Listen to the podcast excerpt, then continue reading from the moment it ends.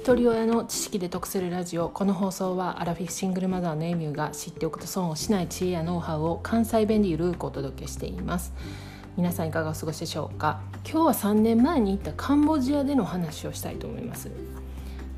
カンボジアに行った時に観光地以外で印象深かったことの一つが神棚です。スーパーとか銀行などに入ると必ず神棚が飾られていました。でカンボジアではね精霊崇拝アニミズム信仰自然界の木とか、まあ、石とか土とか雨とかそういったものに魂が宿ると考える信仰なんですけれども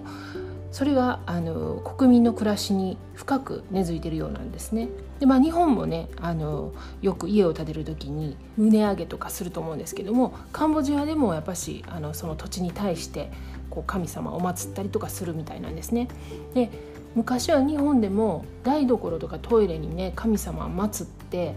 で大晦日にはね私もあの神棚に鏡餅を飾ったりしたのを覚えています。日本と似ているんですけれどもやっぱりちょっと違う。カンボジアではヒンドゥー教と仏教が合わさったもの。カンボジア仏教っていうのが生まれて国家宗教なんですね。で現在もその仏教関連の祭事とか祝日も多い国なんです。でカンボジアは昔から政権の移り変わりとともに何度も国家宗教が入れ替わってきた歴史があるのでカンボジア仏教の歴史はすごく複雑だと言われています。で私が印象深かったその神棚なんですけれどもあの日本やったらね神棚って少し高いところに置いてるイメージ。例えば台所とかでもサンボさんって言ったら結構もう頭のかなり上の方に祀ってたような気がするんですけれどもそのカンボジアではその神棚がねお店に行ったらあの床に直置きなんですよね。でそれにもちょっとびっくりしたのと最初それが神さんやっていうの気づかなくてなんでか言うたらねクリスマスのネオンのようにピカピカしてるんですよ。でよくよく見てみたらなんか神さんっぽい人形とかあとなんかお線香とかね。でその前にあの水かお酒かちょっとわからないんですけど入ったあのぐい飲みみたいな器が並んでてで書いてる漢字見てたら「財」とか書いてるんですね。あこれきっとカンボジアのエベスさん的存在やなと思ったんですね。日本のねエベスさんもね陽気で明るいイメージなんですけれどもカンボジアのエベスさんの方がなんか現代風っていうかめっちゃパリピな感じで親近感が湧きました。でそのねカンボジアのエベスさん以外にも必ず飾られているのが国王の写真なんですね。で昔はね日本でも田舎行ったら天皇陛下の写真とか飾られてるお家あったんですけれどもあのカンボジアは今もそのお店とかそういう会社とかそういったところにもその国王の写真が飾られてます。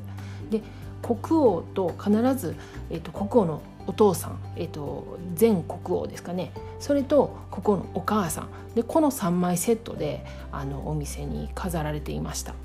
でこれが本当にどこのお店入っても銀行行っても会社行っても必ずこのパターンで飾られてあったのがすごく印象的だったんで今日ふとそのことを思い出してでツイッターとかインスタグラムにね写真アップしてますんでよかったら覗きに行ってみてください。この時私がカンボジアに行ったのは生まれて初めてでした旅行で訪れたわけではなかったんで滞在期間が短くて有名なアンコールワットには行けなかったんですね。その時もあまりカンボジアのことについて詳しく知らなくて歴史も全く知りませんでした。今日本の人口は1億2,000万人。皆さんもご存知の通り高齢化社会が進んで平均年齢は48.36歳って言われてます。それに対してカンボジアの人口は1949万人。日本の人口の約16%ぐらいですね。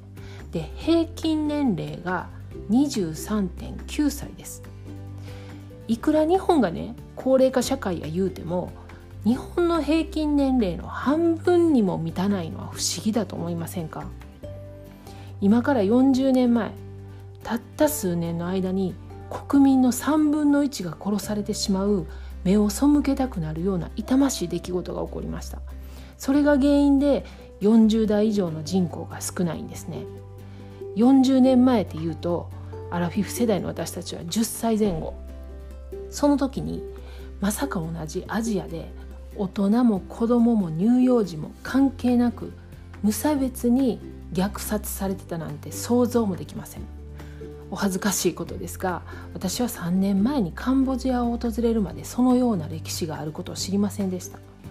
自分が生きている時代に起きていた出来事に深く考えさせられます。カンボジアに行った時に私が唯一訪れた場所はカンボジアのアウシュビッツ。300万人が虐殺された施設キリングフィールドについては機会を見て配信したいと思います。では最後までお聴きいただきありがとうございました。今日も笑顔で。